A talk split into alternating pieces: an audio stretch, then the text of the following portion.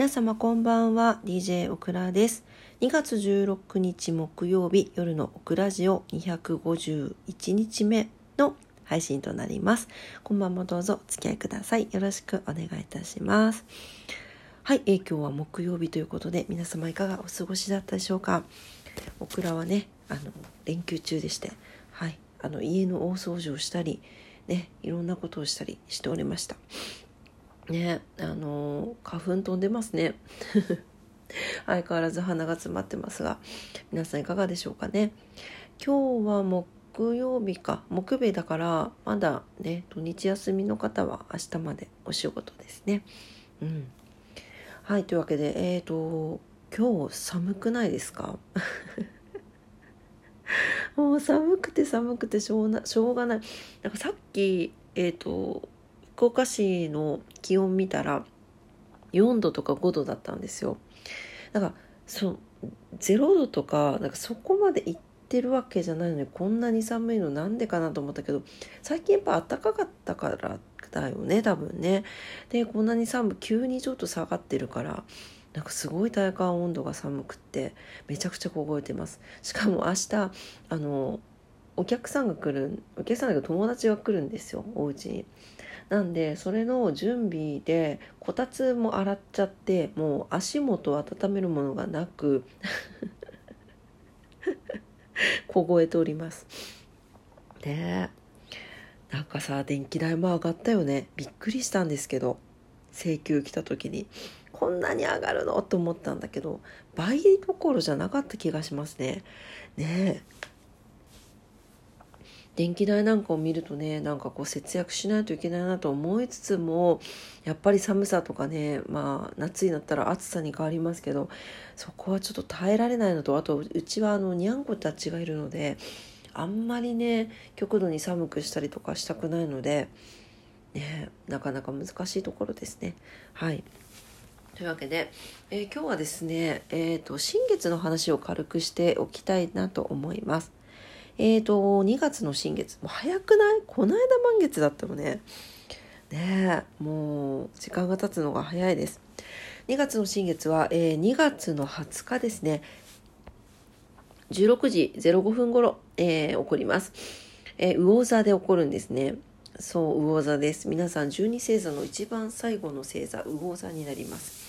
よくオクラ十二星座って人の人生を表してるんだみたいなことを言いますけど一説によると、えー、水亀座と魚座は、えー、人間ではないというふうに言われて 人間ではないというとおかしいんですが、えー、その前のエキ座まででえっ、と何て言うのかな人間の一生が終わってその後のちょっとこうふわっとしたところが水亀座と魚座なんて言われるんですね。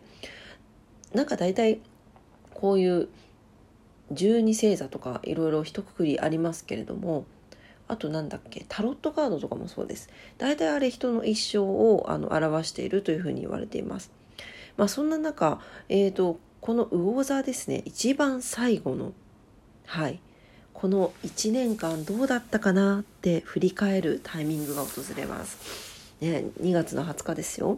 ね。ね、いつも言って、ああの、いつもね、お話しさせていただいてるんですけど一応その満月であの実ってそう。でそこからまた新月まで戻って新月で種まきするっていう感じですね。なんでうんと何て言ったらいいのかな。こう分かりづらいんだけどこううんと満月から新月にかけてはなんていうのかな、呼吸で言うとこう、吐く感じ。はーって吐く感じで、新月から満月までは、種をまいて実るまでは吸う感じ。だからいろんなものを吸収していく感じなんですね。そう。なので、あの、満月の時にいろいろこう断捨離してってくださいねっていうことはそういうことで、新月にまた新しいタイミングが来るので、ここで、あの、何かを取り込み始めたりとか、何かを始めたりするのにとってもいいタイミングなんですね。そう。で、これが魚座で起こるよっていうことなんです。で、魚座さんってね、すごくセンシティブだったりとか、あの、なんていうのかな、芸術的、美術的なセンスがすごくある方が多かったりするんですけれども、まあ、そんなね魚座で新月が起こりますなので一番最後の12星座中12星座目のはい場所で起こりますので皆さん1年間ですね振り返っていただきまして、まあ、1年間じゃなくてもいいよ。別に1ヶ月でもいいと思うしあの何て言うのかな。こうどれぐらい自分が成長できたかなとかどんなことを学んできたかなとかいろんなことをちょっと考えを巡らしてみるのを巡らせてみるのもいいんじゃないかなと思います。うん、そう。であのー、この頃ですね結構あの不安感とかあのセンシティブな星座なので不安感とかそういったものをちょっとあの出てくる方もいらっしゃるかもしれないんですけどあの大丈夫ですよ。ここからねあの不安なのは進化次に向かう時なのであのもしちょっとふわっとした漠然とした不安がもし今あったりする方がいたらですねここら辺ぐらいから出てきやすくなりますとか不安を感じやすくはなるのでそういう時はあ次に進むためのタームに入ってるんだなまあそれこそね12星座で終わって次の星座に行くところなので終わってるんだなというふうに思っていただきたいのと、あとですね、ここですね、手放しがすっごい大事になってきます。本当にもう次のターンに行くので、無駄なこだわりだったりとか、本当になんか例えば転職したいけどどうしようかなってずっと思ってたとかいう人はもう転職しちゃうのがいいしあとは、うんと、切っても切れない縁ってあるじゃないですか。なんか別れた方がいいって思っておきながらもなんかいろいろ情があって別れられないのよねとかなんかそういうものとかと決別したりとか手放したりするのもすごくいいとされています。はいねなんかワクワクしますよね。なので、まあ、あのここからね、また新しいタームが入っていきますので、ぜひね、あのこれから先のね、また魚座新月が始まって次の満月までの新しいタームをねあのワクワクに変えていただきたいなと思います。うん、ちょうど今時期ってどうなんでしょうかあのオクラが働く会社はですねちょうど気が変わる時で3月から新しい期が始まるんですよね。なんで大体この時期に人事異動があったりとかうんそうね、ポジション移動があったりとかするんですけれども、皆さんの会社はいかがですかね？4月開始のところもあったりするんでしょうかね？うん。まあ、こういう時にこのタイミングで起こる新月になりますので、ぜひこの2月20日、ここをね、あの、ぜひ活用していただいて、うん、まあ仕事だけじゃないと思うんですよ。あのお子さんいらっしゃったら新しい楽器が始まったりとか家族の中でいろんなねあれが何ていうの？それぞれみんな変わったりとかするとやっぱりねあの心持ちとかも変わっていくじゃないですか。なんでね、うん、そこに対してもしかしたらまあそういうふわっとしたね不安を抱えることも多くなるかもしれないけど次に向かうためのタームなんだというふうに思っていただくことはい、そして、えー、決別できていないこと決断できていないことがあればそれを実行していただくことというところをね意識して、はい、2月20日の新月魚座の新月を楽しんでいただければなと思います。はい、えー、ざっとですがね、はいえー、新月についてお話ししました。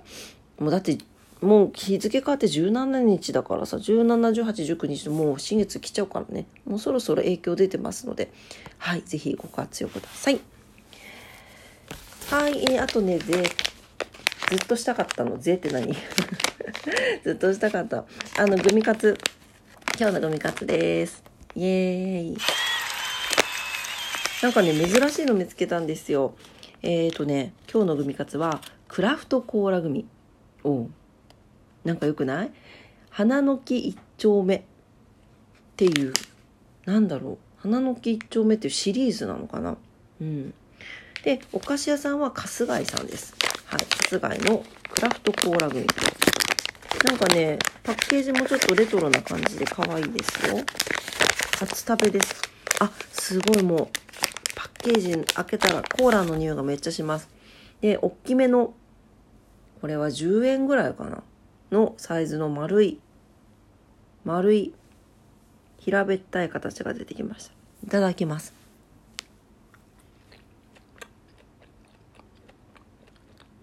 うん。